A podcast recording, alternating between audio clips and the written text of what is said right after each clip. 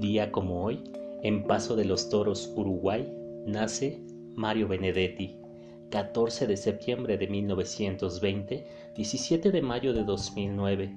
Fue un escritor, poeta, dramaturgo y periodista uruguayo, integrante de la generación del 45, a la que pertenecieron, entre otros, Idea Vilariño y Juan Carlos Sonetti.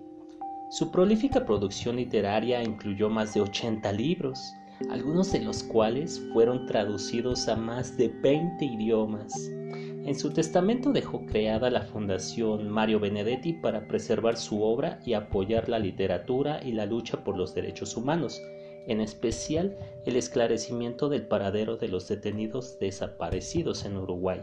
Hoy, en Aleteo Poético, recordamos a Mario Benedetti con el poema Hombre que mira su país desde el exilio. Bienvenidos.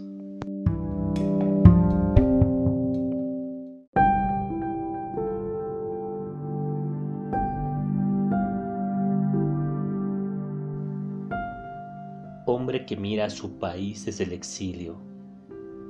País verde y herido, comarca de veras, patria pobre, país ronco y vacío, tumba muchacha sangre sobre sangre. País lejos y cerca, ocasión del verdugo los mejores al cepo.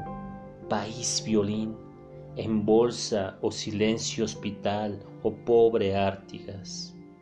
País estremecido, puño y letra, calabozo y praderas, país, ya te armarás pedazo por pedazo, pueblo, mi pueblo.